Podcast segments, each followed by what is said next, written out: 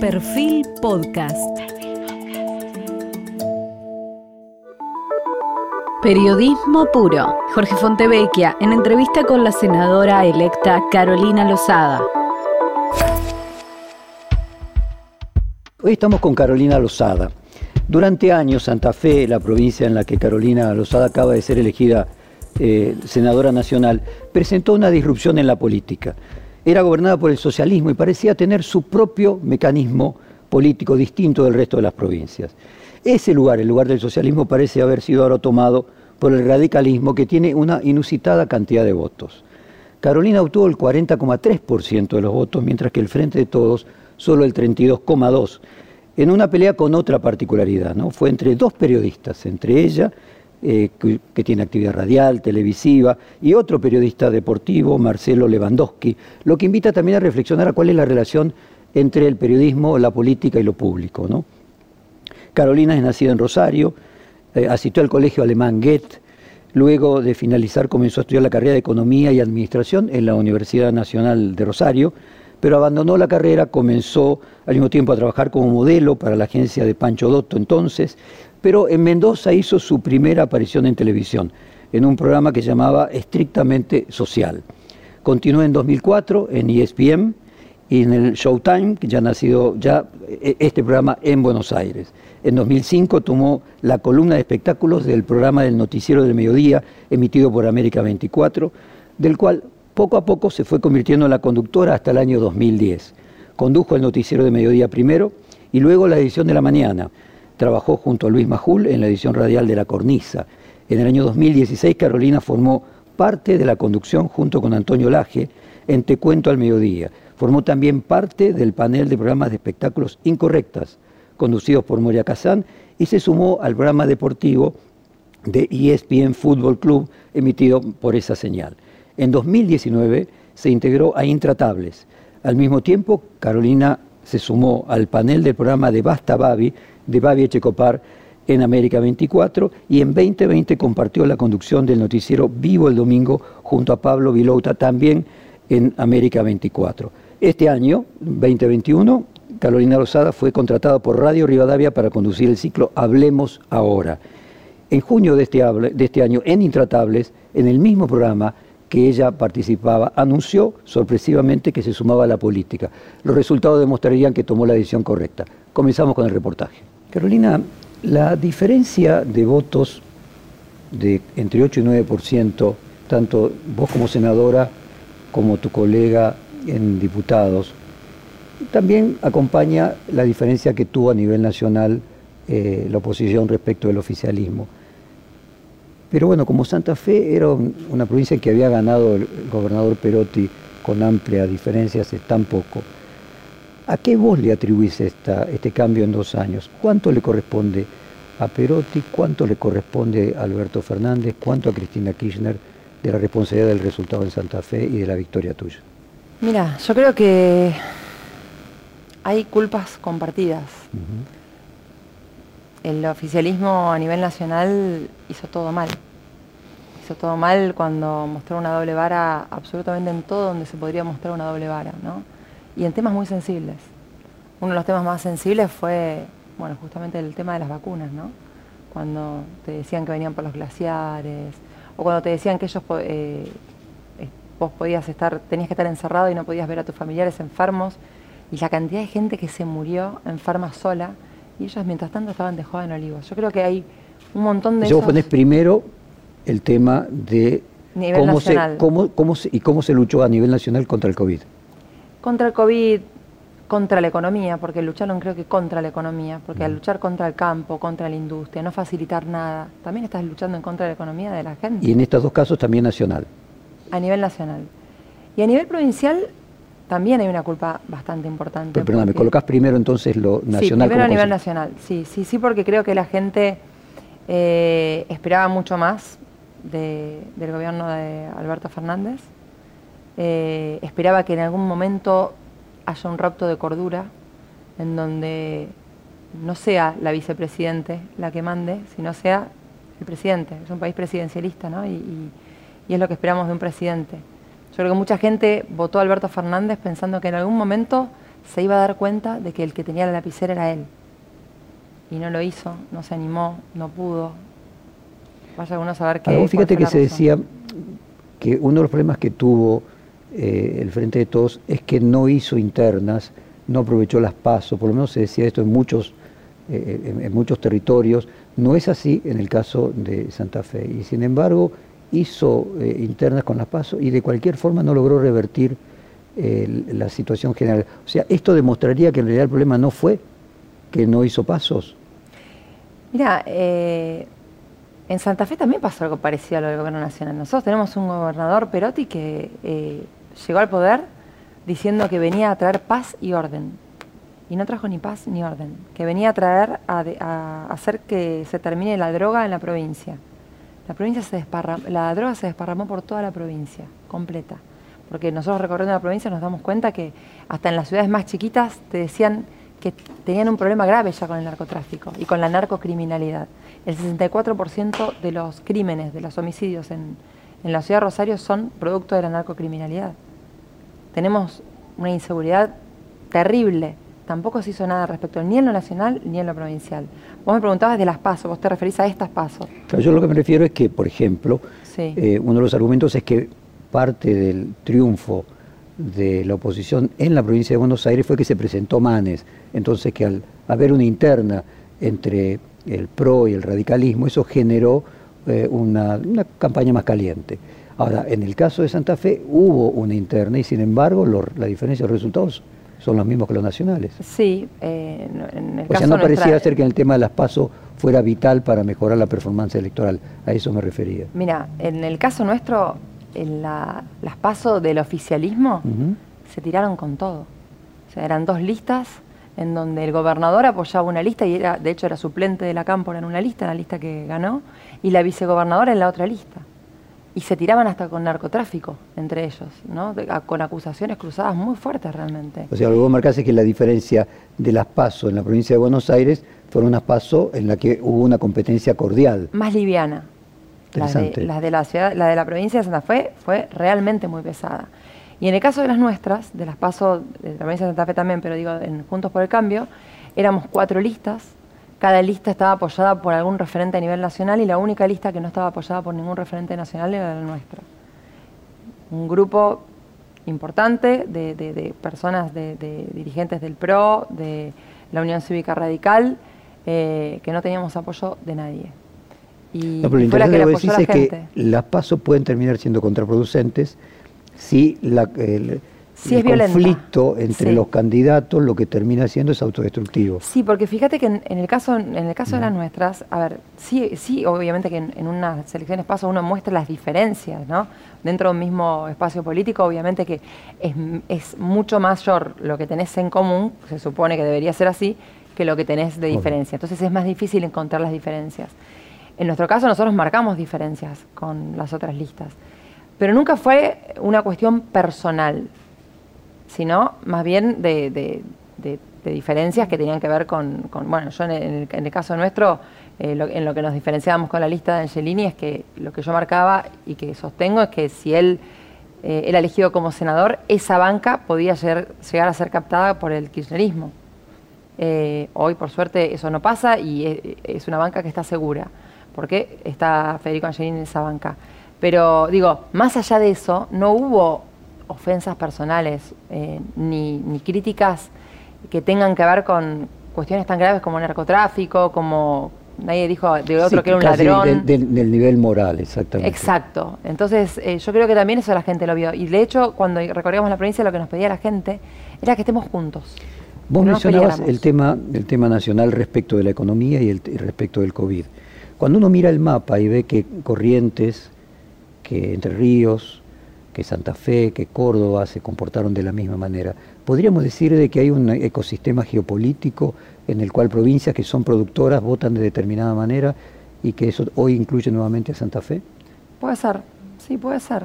Vicentín, eh, por ejemplo, ¿vos crees que tuvo un papel negativo en, el resultado del oficialismo en Santa Fe? A ver, eh, en el caso de Vicentín eh, es, un, es, un, tema en el que tiene que actuar la justicia Pura No, pero me refiero a consecuencias Sí, electorales. ah, los acreedores de Vicentín. No, sí, el hecho de que lo que hizo el gobierno con Vicentín inicialmente de tratar de Bueno, intervenirlo. justamente mi compañero de fórmula, digamos, eh, Dionisio Escarpín, es el intendente de Avellaneda, es quien se puso al hombro la lucha en contra del gobierno nacional a favor de la propiedad privada. Pero no lo hizo a favor de una empresa de Vicentín, lo hizo a favor de la propiedad privada.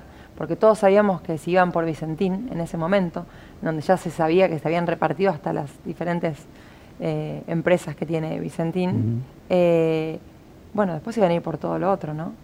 O sea, Eh, pareciera también tener un- un- consecuencias electorales, ¿no? Porque. para el gobierno nacional. sí, o- y, a favor, y, a, y a favor en tu caso. Y a favor de, de- y a favor de una, persona como Dionisio Escarpín que, que estuvo realmente fue muy valiente en ese momento. El radicalismo está floreciendo en todo el país y en el caso de, de Santa Fe es inusitado.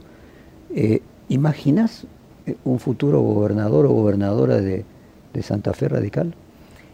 Es muy probable que sí, eh, pero yo estoy convencida de que va a haber un futuro gobernador o gobernadora de Juntos por el Cambio. Digo, más allá si es radicalismo pro coalición cívica, yo creo que es de Juntos por el Cambio. ¿Y quién podría ser a nivel de Santa Fe o quiénes los candidatos posibles? Hay muchos realmente. Dionisio Escarpín, yo estoy segura que a Dionisio le encantaría ser gobernador de la ¿Vos?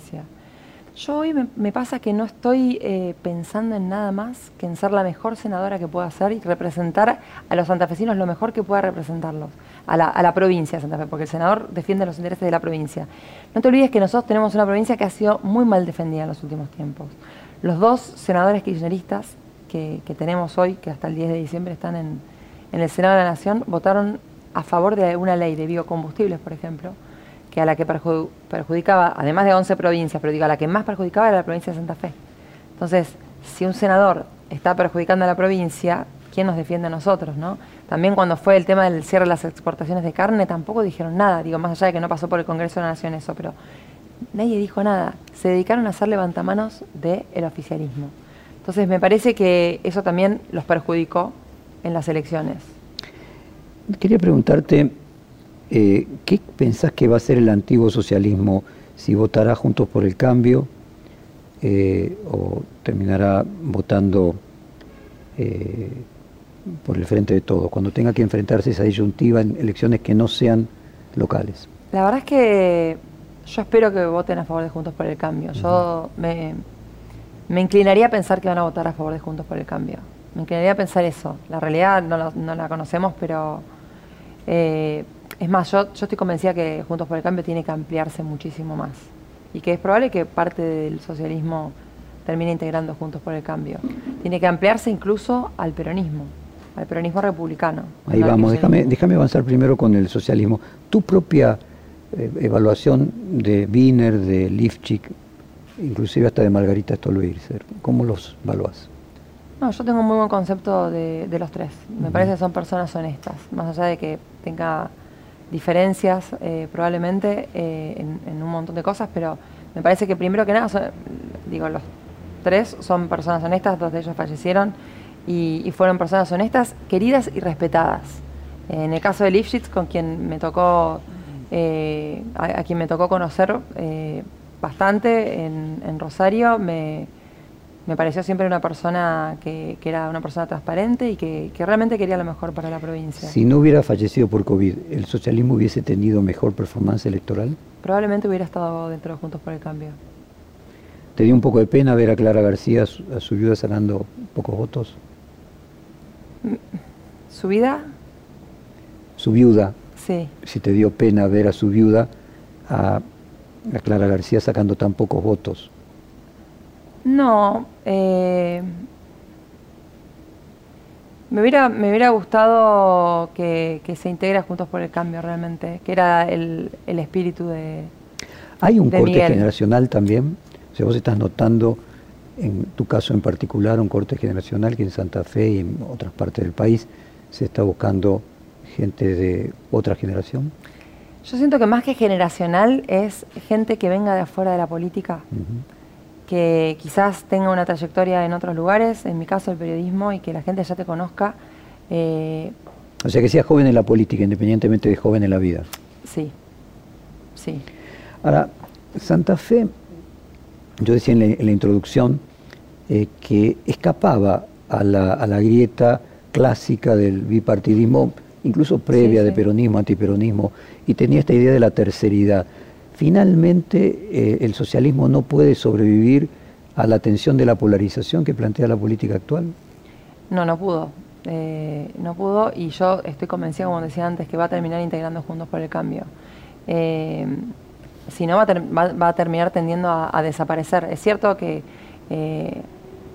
en, Santa Fe han, tenido un rol muy importante durante los últimos tiempos, bastantes, pero bueno, con la desaparición de, de Lipschitz yo creo que eso, eso cambió muchísimo y, no ha surgido todavía, por lo menos hasta el momento, un líder que pueda, que pueda hacer que, pueda llevar los votos que, hubiera traído Lipschitz. ¿no? Acordate de Lipschitz hace dos años, luchando enormemente por la tercera vía con Perotti, con eh, tratar de encontrar una alternativa, inclusive en ese momento hasta con Sergio Massa, eh, pero esencialmente con Labaña. Pero bueno, él y, eh, y, el gobernador de Córdoba eran los impulsores de esa tercera vía. hoy se habla de que Perotti, también que trató de crear un peronismo sui generis y distinto del alineamiento nacional, podría estar cerca de este peronismo federal no kirchnerista que quiere representar eh, el gobernador de Córdoba. ¿Qué futuro le asignás a eso? ¿Te imaginas a Perotti aliándose eh, con Schiaretti y que eso pueda significar un atractivo para el socialismo? Mira, Perotti ha sido, ha hecho todo lo que le ha dicho Cristina Fernández de Kirchner que haga. Eh, ha sido funcional al kirchnerismo. Ha sido incluso, como te decía, suplente de la Cámpora ahora en, en las elecciones. A mí me parece que eh, es difícil que la, gente le crea que es una tercera vía cuando ha sido kirchnerista y cuando los senadores que lo acompañaban han votado, le han votado todo al kirchnerismo. Me parece como que sería engañar a la gente, ¿no? ¿Esperabas algo distinto de Perotti vos hace dos años? Sí, por supuesto. Esperaba que realmente cumpla su palabra. Eh, esperaba que sea una persona que venga a, hacer algo diferente, a frenar el narcotráfico. Y, me refiero respecto de su relación con el kirchnerismo. ¿Se veía con alguien más independiente del kirchnerismo hace dos años y hoy menos? Mira, sí, se veía como se, ve, como se vio en algún momento Alberto Fernández. ¿no? como un moderado, esa pregunta. Claro, como un moderado, como, como una persona que venía a traer algo distinto y terminó siendo como un Alberto Fernández. Casualmente yo te mencionaba lo de la tercera vía, pero también en su momento Emilio Monzó intentaba sumar a Perotti a Juntos por el Cambio. Sí, a ver, eh, me parece que la, hoy, hoy en esto, en, la, la, coyuntura de hoy no permite una tercera vía. Yo creo que hoy... Eh, Hay fuerzas que impiden la emergencia de una tercera sí, vía. porque la grieta es muy fuerte, muy potente y termina siendo una grieta moral también. Entonces, eh, sabemos que tenemos un kirchnerismo que no puedes dejarlo, darlo por muerto nunca, eh, y que va a seguir avanzando todo lo que pueda. Entonces me parece que la línea está trazada ahí, ¿no? Por eso te decía que el peronismo incluso sí puede estar dentro de Juntos por el Cambio, pero no el kirchnerismo, porque ellos no creen en la República.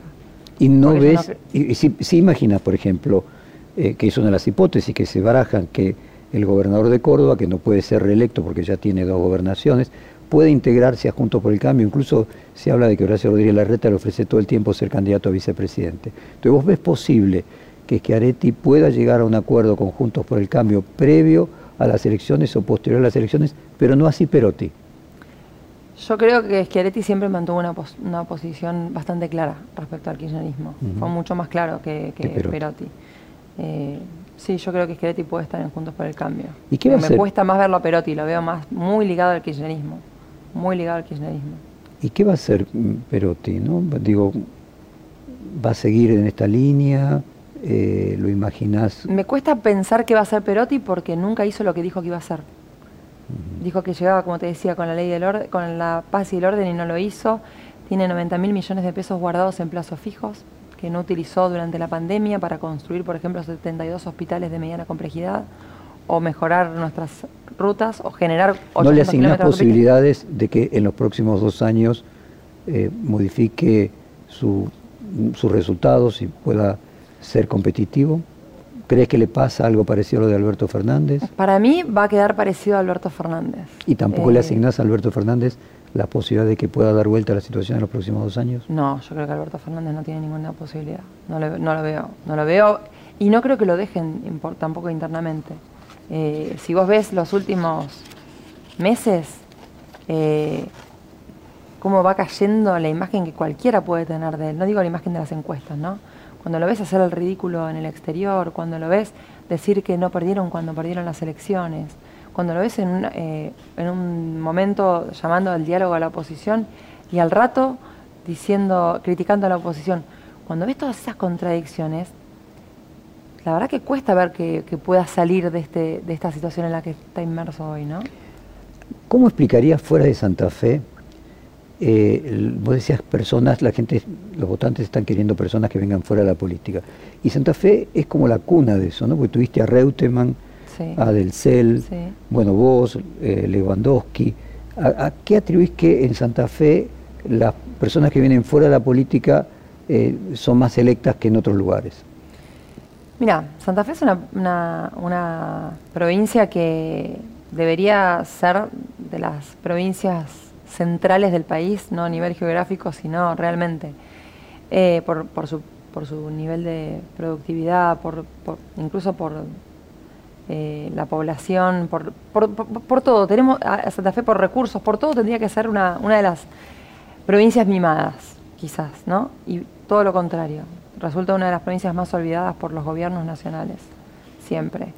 Eh, así que yo también creo que muchas de las... Podríamos decir que en esa competencia con Córdoba, Córdoba la ha ido superando.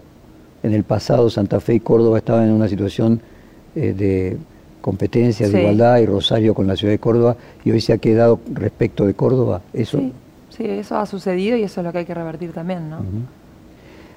Y en el periodismo en particular, o sea, figuras del periodismo en particular, supongo que haber reflexionado. periodistas? Claro, supongo que debes haber reflexionado una carrera vertiginosa, si el periodismo en particular da una posibilidad mayor a alguien que viene fuera.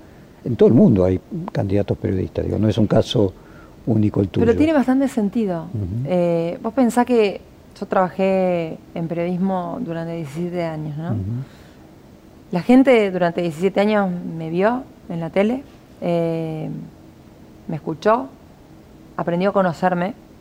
Yo soy una persona que soy bastante transparente, vos me ves y te das cuenta de lo que pienso, lo que siento, me, cuesta mucho ocultar las emociones y todo. Y a, a lo largo de todo este tiempo la gente me, me conoció. No solamente me conoció para semblantearme, quizás como te estoy planteando, sino también eh, conoció mis posiciones en los diferentes temas en 17 años el pensamiento de una persona va evolucionando, ¿no? Y la persona en sí va evolucionando, por supuesto. Lo, que me- ¿A qué me refiero con esto? Que no es que yo hoy pienso lo mismo que hace 17 años, pero sí hay una coherencia, y eso la gente sí lo valora. La, la coherencia en el, en la- en el pensamiento sí es algo que la gente lo valora. Eh, y quizás no se lo ponen a analizar uno por uno, pero, te- pero es algo que lo, sentís y te das cuenta, ¿no? Que, que una persona te está siendo sincera con lo que te está diciendo. Que siempre dije la verdad, que siempre fui transparente.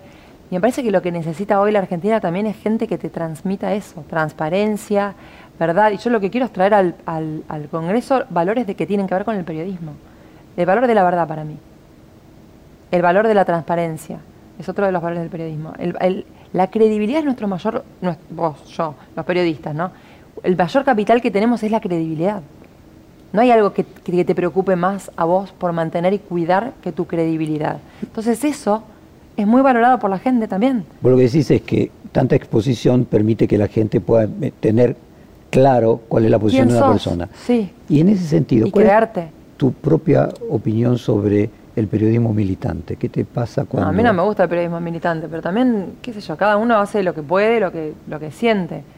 Eh, yo en el momento en el que me decidí por trabajar en política, dejé el periodismo.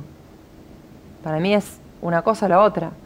No me gusta el, periodista que, al mismo tiempo es funcionario o que, o que defiende todo de un... A ver, yo durante el gobierno de Macri fui crítica de Macri también.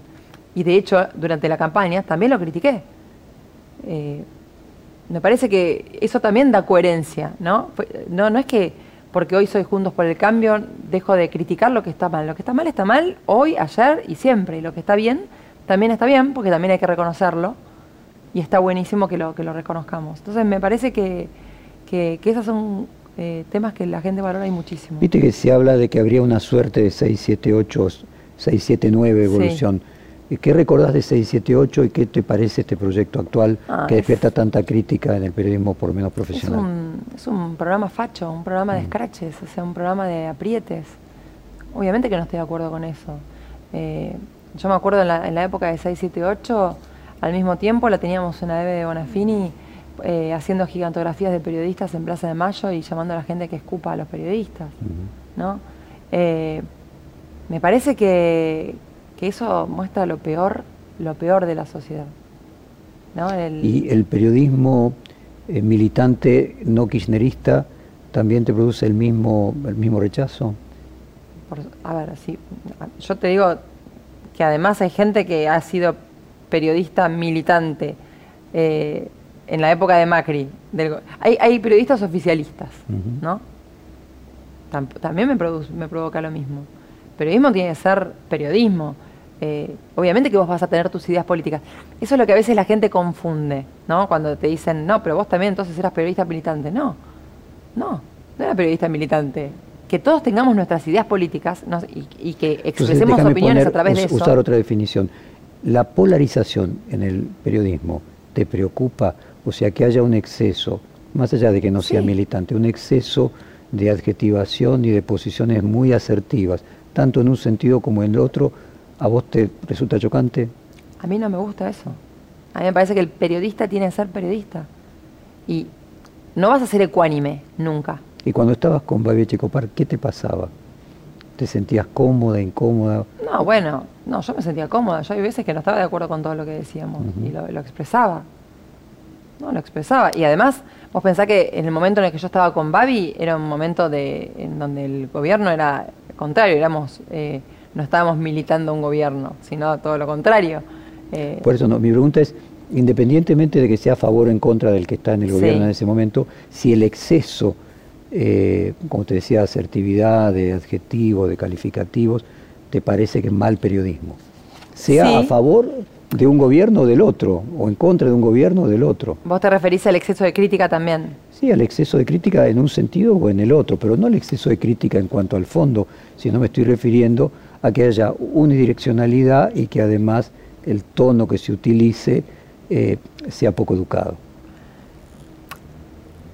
Babi tiene un estilo eh, y la gente lo elige.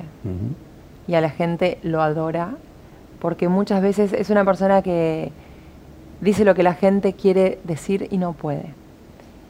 Yo recorriendo la provincia de Santa Fe, la gente, la cantidad de gente que me hablaba de Babi, no te puedo explicar. si él fuera candidato, ¿qué pasaría? No sé ahí. Pero con no, esa te juro que no sé, y es difícil saber. ¿Sería muy popular y sería muy votado? Muy popular, seguro, eh, pero bueno, uno, nunca sabe cuándo, cómo, cómo reacciona la gente. Esta cosa de traspasar el vidrio que se usa en la televisión. Sí, sí. O sea, cuando alguien traspasa el vidrio podría ser candidato. No sé si siempre es así. A ver, por ejemplo, déjame hacerte una comparación. Se critica mucho a ley por las formas. Sí. Eh, uno podría decir que ley en la política se expresa de una manera tan contundente como podría ser Babi en el periodismo. ¿Encontrás un punto de contacto entre una cosa y la otra y la enorme popularidad de Milei que de la nada consiguió una cantidad de votos inesperados? No, yo creo que tienen distintos estilos. Yo creo que eh, Javier tiene un estilo como, eh, no sé, Javier se te pone a gritar de una forma tremenda, yo le, tengo mucho cariño, igual a Javier me parece una buena persona. Eh, pero bueno, no, creo que es un estilo diferente al de Babi. Sí, ambos son disruptivos, si es la pregunta. Ambos son muy disruptivos. Y creo que Javier, eh, eh, esa disrupción hizo que enamore a muchos jóvenes. pero bueno, Javier es una, persona que está ingresando en la política hoy aunque en realidad eh, su discurso es más antipolítica, ¿no? Pero está ingresando en la política, ¿por qué? Porque la, única herramienta de, para cambiar las cosas y para y para y para hacer las cosas diferentes con él es la política. ingresar a la política? ¿Hablaste con él? Sí, este sí, yo hablé muchas veces con él. Qué, qué, síntesis sacaron? ¿Qué elementos en común? ¿Qué cosas puedes compartir con la audiencia? ¿Qué es entrar a la política viniendo de fuera de ella? entrar y ocupar un rol estelar además, ¿no? Sí, em, yo lo sentí todo como muy natural. No, no, no me resultó, te aseguro, y era algo que sorprendía mucho a mi grupo. Yo sentía todo como natural. Eh, a mí me gusta mucho el contacto con la gente, siempre me gustó, siempre tuve mucha empatía con la gente, eh, pero desde, desde el noticiero, me, yo, realmente cuando pasaban temas y cosas, muchas veces me quedaba muy enganchada y trataba de resolver algunas cosas desde afuera de lo que era el, el, programa en sí. Eh, y con la política lo que siento es que, bueno, que ahora quizás un montón de esos problemas que yo quería resolver en ese momento y tenía mis limitaciones, o problemas que quería llevar al noticiero y no podía, porque, bueno, eh, no, era mi, decisión qué temas entran y qué no. Bueno, ahora quizás voy a poder ayudar a un montón de otras personas, ¿no? Eh, me, resultó un paso natural. Y claro, no te generó ninguna sensación de cambio, estabas haciendo lo mismo. No me resultó una sensación de cambio la campaña la campaña no me resultó una situación de cambio. Creo que ahora sí que puede ser distinto ahora cuando tengas que ejercer el cargo directamente. Sí, sí, por supuesto que va a ser distinto. Va a ser distinto y, y, creo que tengo una responsabilidad enorme. Cuando vos hablas de la empatía, otra persona que coloca como elemento central la empatía es Facundo Manes, también del radicalismo. O sea, ¿el radicalismo está descubriendo la empatía? Yo creo que la gente está cansada de que los políticos no tengan empatía con nadie. Que los políticos estén quizás mirando otra película y que realmente no se estén ocupando de los problemas que tenemos todos. Entonces, cuando ves a una persona que es empática, que realmente eh, está, le importa lo que le estás diciendo, te escucha realmente y trata de actuar en consecuencia, es importante para todos. Lo es para mí como ciudadana. Yo también eh, sufrí la falta de empatía de los sucesivos gobiernos, especialmente de este. Especialmente de este que es... ¿Macri tenía empatía? Yo creo que Macri, una de las cuestiones que más le puedo criticar a él es que se encerró mucho y se sintió como muy alejado de la gente. Y creo que eso lo, está, lo ha aprendido. Yo recorrí algunos lugares de la provincia de Santa Fe con él y lo noté muy distinto. ¿Y el radicalismo? ¿Lo notás redescubriendo la empatía como en un proceso de renacimiento? Y bueno, ahí lo tenés atrás Alfonsín, ¿no? Eh, yo creo que todos los radicales admiramos a Alfonsín y no hay persona que, te pueda transmitir las cosas eh, y la empatía que, tenía Raúl Ricardo Alfonsín, ¿no? Y, bueno, obviamente que para, para todos los radicales es un norte. Bueno, no sé si es para todos los radicales nada más, ¿no? Porque vos viste que hoy en día lo están redescubriendo. Eh, no, no, trasciende el radicalismo claramente. trasciende totalmente el radicalismo. Pero cuando vos te, refieres a la falta de, empatía, te refieres a esos políticos más tecnócratas, que lo que están es más preocupados del mundo de las ideas que del contacto con las personas. Sí. Ahora, los socialistas tenían empatía, si no entiendo mal, ¿no? Tanto... no sé. Quizás, quizás sí, y por eso estuvieron durante tanto tiempo en el poder, ¿no? Vos te referís a la provincia de Santa Fe. Pero tampoco hicieron nada, ¿eh? Los problemas de la provincia siguen siendo los mismos desde hace muchos años. Muchos años. Y el tema del narcotráfico se instaló no de un día para el otro, se instaló en muchos años. Vos hiciste un ciclo de entrevistas en radio que llamó Hablemos de Vos, sí. en el que el tono era más intimista, más eh, personal. Eh, en la campaña, eh, ¿Te encontraste en algún momento eh, con preguntas que pudieran ser intimistas? O sea, concretamente hay un eh, video en Instagram con una actitud que era chico, yo sé que ustedes están muy calientes, que generó una interpretación polisémica. Ese video fue un video que se, viralizó, que no fue algo a propósito, fue un chiste y la verdad que fue un chiste nada más. Entre nosotros, que, yo podría haberme dado cuenta que todo lo que uno, se saca, te sacas una foto hoy o, haces un video y cualquier cosa se puede viralizar. Eso es algo que yo debería haber sido consciente en ese momento. Y bueno, no lo fui y se viralizó, pero es un chiste. La, pregunta es, ¿hasta qué punto vos sentís que la belleza jugó un papel que te ayudó en, en tu carrera política? Mira, en cualquier carrera periodística, política, la belleza siempre abre puertas y ayuda. Pero si vos te quedás solamente en eso, eh, no funciona y la gente se da cuenta rápidamente. Es condición No necesaria, ganar pero no elección. suficiente. No sé si tampoco es necesaria, ¿eh? no, no es que toda la gente que... Por ejemplo, en, en determinadas posiciones periodísticas me refería. No sé si toda la... ¿Te parece que toda la gente que está en No, periodismo es linda? No, no, no sé si... No sé. No, no me parece que sea necesaria. Me parece que abre puertas. Cuando uno mira, por ejemplo, en las cadenas de noticias norteamericanas, Sí. de hecho en el caso de Fox se hizo especialmente un documental y hay una serie de controversias jurídicas muy, muy importantes, había un patrón de belleza, digo, acá hay digo, algunos canales de noticias que, que invitan eso, ¿no? No creo que sea... eh, creo que es al- es- te abre puertas, pero también te las cierra. A ver, Porque hay mucho prejuicio. la rubia tonta. Sí. Yo vengo, yo fui modelo. Hace muchos años, en los 90. No me saquen los números, pero. eh, y, y la verdad que eh, había mucho prejuicio sobre la, rubia tonta, la rubia hueca, y lo siguió habiendo, ¿eh? Siguió existiendo ese prejuicio. Cuando yo ingresé en los medios de comunicación, eh, yo recuerdo en algún momento eh, cuestiones que, que te decían, bueno, vos hablá de. Pero, mira, te voy a decir algo que para mí es, es, es más profundo que eso. Primero, yo tuve que vencer mi propio prejuicio. Contanos un poco de eso, a ver.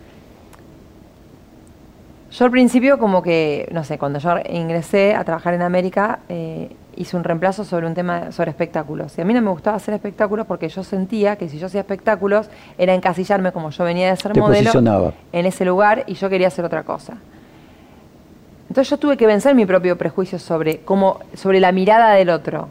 O sea, yo me, yo sabía que yo no era rubia eh, hueca, como decís vos, pero yo tenía el peso de la mirada del otro. no. No, no.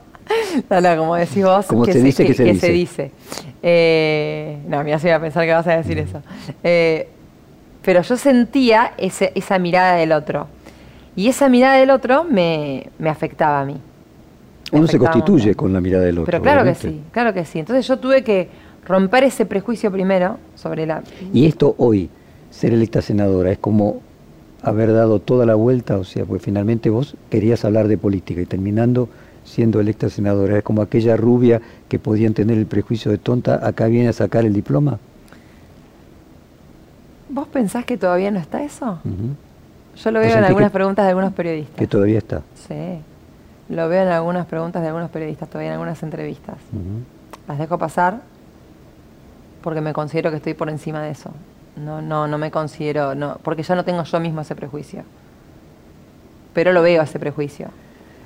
¿Cuándo te lo Igual hay, sacaste? con- con- con- eh, viste, hay- hoy, hoy le hablaba a alguien de esto, no me acuerdo con quién hablaba, viste el, el famoso dicho de la peli, de una película, no me acuerdo ni qué película era, eh, que no te vean venir.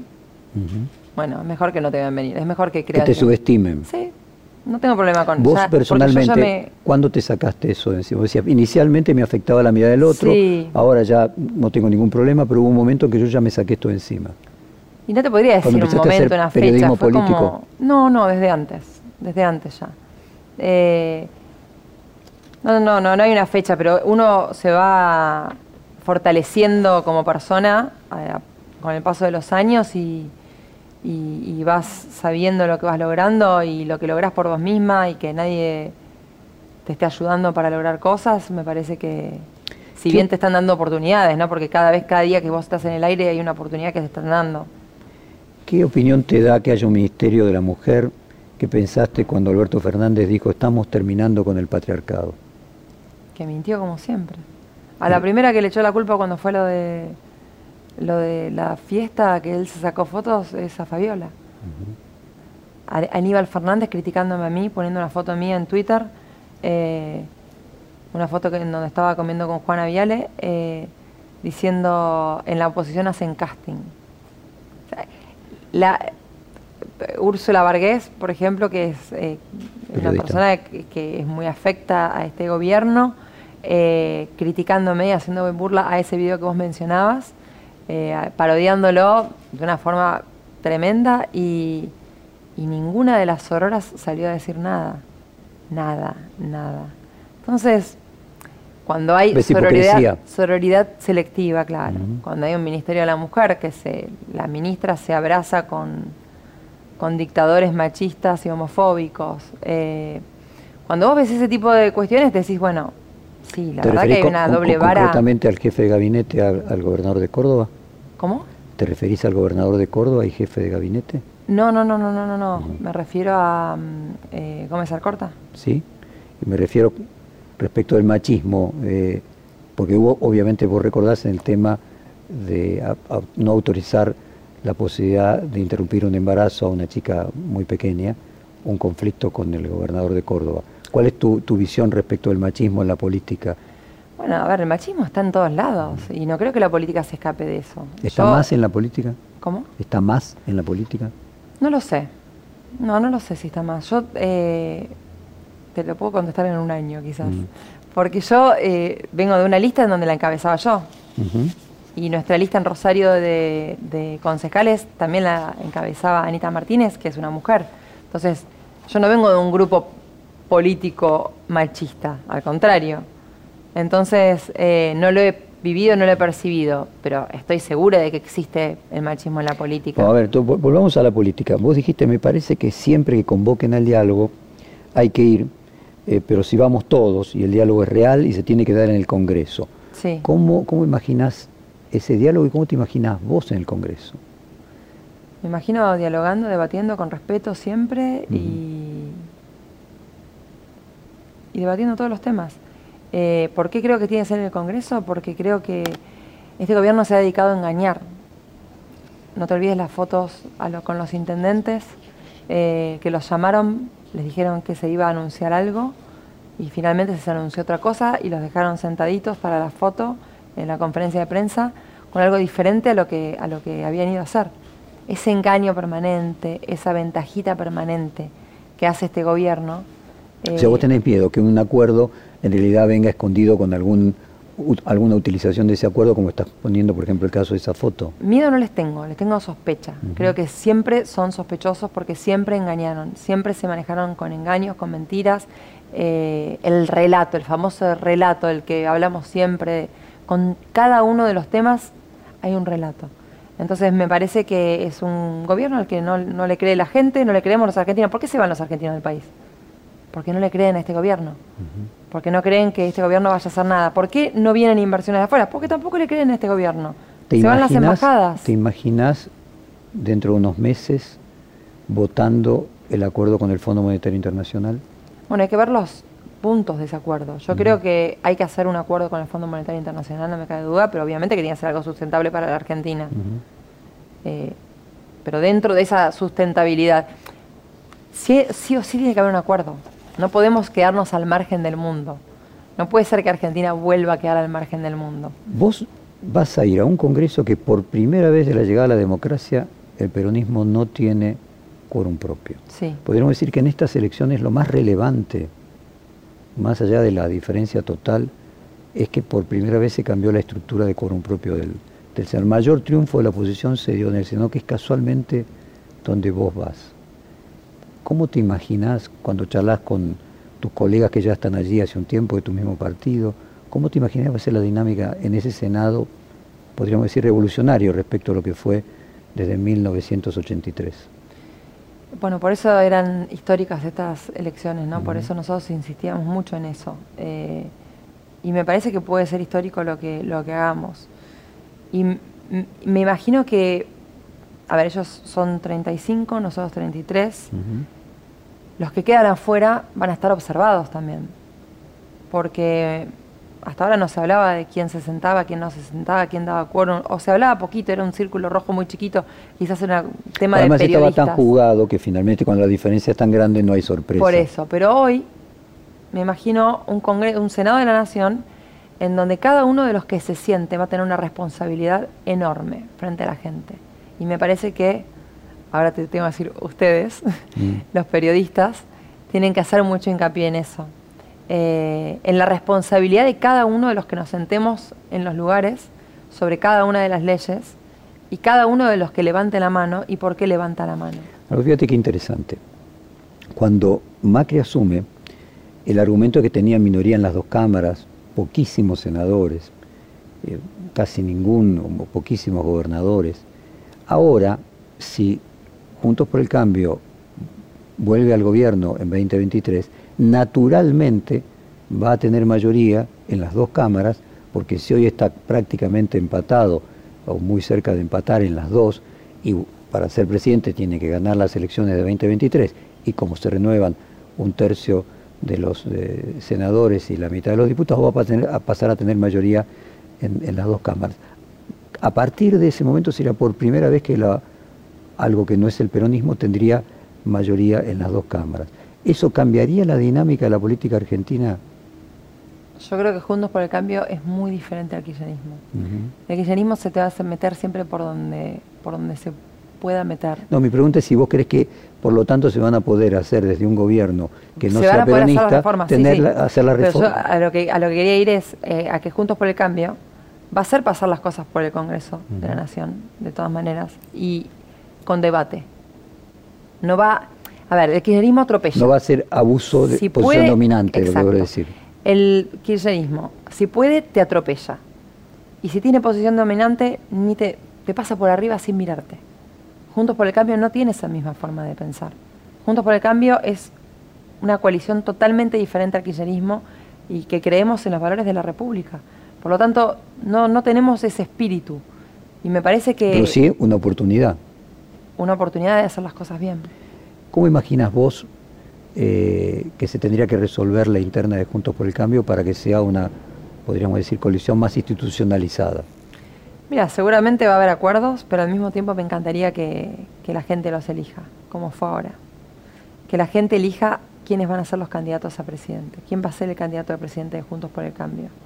¿Y te gustaría que en ese, en ese proceso, porque viste que hay dos, hubo dos ejemplos en, la provincia de Buenos Aires hubo dos listas de los dos partidos mayoritarios, del PRO por un lado y eh, de los radicales por el otro, mientras que en Córdoba hubo mezclados del PRO y del radicalismo. En Santa Fe también. ¿Cuál, ¿Qué modelo te parece que tendría que ser el mezclado? Mezclado. Mezclado, somos juntos por el cambio. Eh, para mí la, lista nuestra era excelente en ese sentido, o sea, teníamos eh, radicalismo y PRO prácticamente en la misma medida. Y para mí tiene que ser así. Somos, hoy somos juntos por el cambio. Lo que nos hace fuertes a todos es esta unión. Entonces yo trato de no, no generar esa división, esa, porque ahí es donde, donde se meten ellos. Y vos ves que hay un riesgo de que el radicalismo empoderado sienta de que es el momento de que el candidato a presidente sea radical y busque una homogeneización, porque para defender un candidato eh, radical, bueno, aspiraría a que en cada una de las provincias y en cada uno de los distritos eh, fueran cabeza de listas radicales. Yo creo que el radicalismo es inteligente eh, y el PRO también. Por lo tanto, creo que van a buscar las mejores opciones eh, como para que se llegue al objetivo principal. El objetivo principal es sacar a la Argentina adelante y que haya un próximo presidente y vicepresidente de Juntos por el Cambio. Es la única forma que hay hoy de sacar a la Argentina adelante y de sacarnos el populismo de encima, que es lo que nos está llevando al abismo. Así que creo que, más allá de que pueda haber en algún momento algún tipo de... De competencia que vos sí, de competencia. ¿Quiénes te parece que deberían ser, quiénes te gustarían por lo menos vos que fueran los candidatos al presidente? Bueno, todos aquellos que, sientan que tienen algo para aportarle al país. O sea, yo sé que Mauricio Macri quiere jugar, quiere ser candidato a presidente, sé que Horacio Rodríguez Larreta también, sé que Facundo Manes también dijo, Patricia Bullrich también dijo que quería ser candidata, eh, Gerardo Morales, Alfredo Cornejo. ¿Imaginás a Macri compitiendo incluso con Patricia Bullrich? No lo sé eso. Yo creo que, por eso te decía antes, yo creo que primero va a haber acuerdos anteriores a, a las PASO y después va a ser la gente la que elija la fórmula.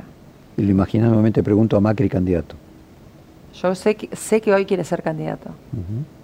Hoy él quiere ser candidato. Porque hay algunas, por Estoy convencida de que sí. Eh, Monzó, en esta misma serie de reportajes la semana anterior, él planteaba de que Macri tiene muchas posibilidades de ganar la interna del PRO, pero luego le pasa lo mismo de Cristina Kirchner, que tiene una alta tasa de rechazo, entonces no podría ganar en un balotaje. O sea, podría ganarle a Horacio Rodríguez Larreta eventualmente o impedirle a Horacio Rodríguez Larreta ser presidente, pero no podría él luego ser presidente. ¿Vos crees que el índice de rechazo que hoy tiene se puede reducir con los años? Yo creo que faltan dos años. Sí, sí. En dos años. Y en esos dos años, en Argentina, estamos acostumbrados a que en dos años sea un abismo. o sea, ¿también crees que Cristina Kirchner podría reducirlo y, ser candidata a presidente? No, no creo. Pero tienen, la misma, tienen el mismo nivel de rechazo. Sí, pero yo creo que... El rechazo a Cristina es más sólido. Sí, creo que realmente es más sólido el rechazo a Cristina. Otra cosa, uno mira a Juntos por el Cambio y dice, hay una consolidación de 40% de los votos. O sea, claramente se repiten distintas elecciones, tanto para presidente como para legisladores, y viene demostrando que consolida el 40%. Yo creo que es más, porque creo que en, legisladores a veces la gente vota a otras fuerzas, pero ya cuando es candidato presidencial es otra historia. Bueno, pero podríamos decir, Macri obtuvo el 41% de los votos. Sí. Eh, entonces el planteo es, o sea, y en la primera vuelta la vez anterior no había, no había sobrepasado eh, eso sensiblemente. Ahora, para ganar en primera vuelta, sí. necesita más de 45 con 10% de diferencia y probablemente 48, una cosa así. ¿Cómo hace, a, tu juicio, qué es lo que habría que hacer para que no estuviera ese altísimo piso, pero al mismo tiempo techo de 40-41%? ¿Habría que ampliarlo al peronismo? ¿Qué es lo que a tu juicio habría que hacer para lograr incluso no necesitar el balotaje, como muchas veces no lo necesitó el peronismo? El peronismo a lo largo de todos estos años ha elegido presidente sin la necesidad de balotaje.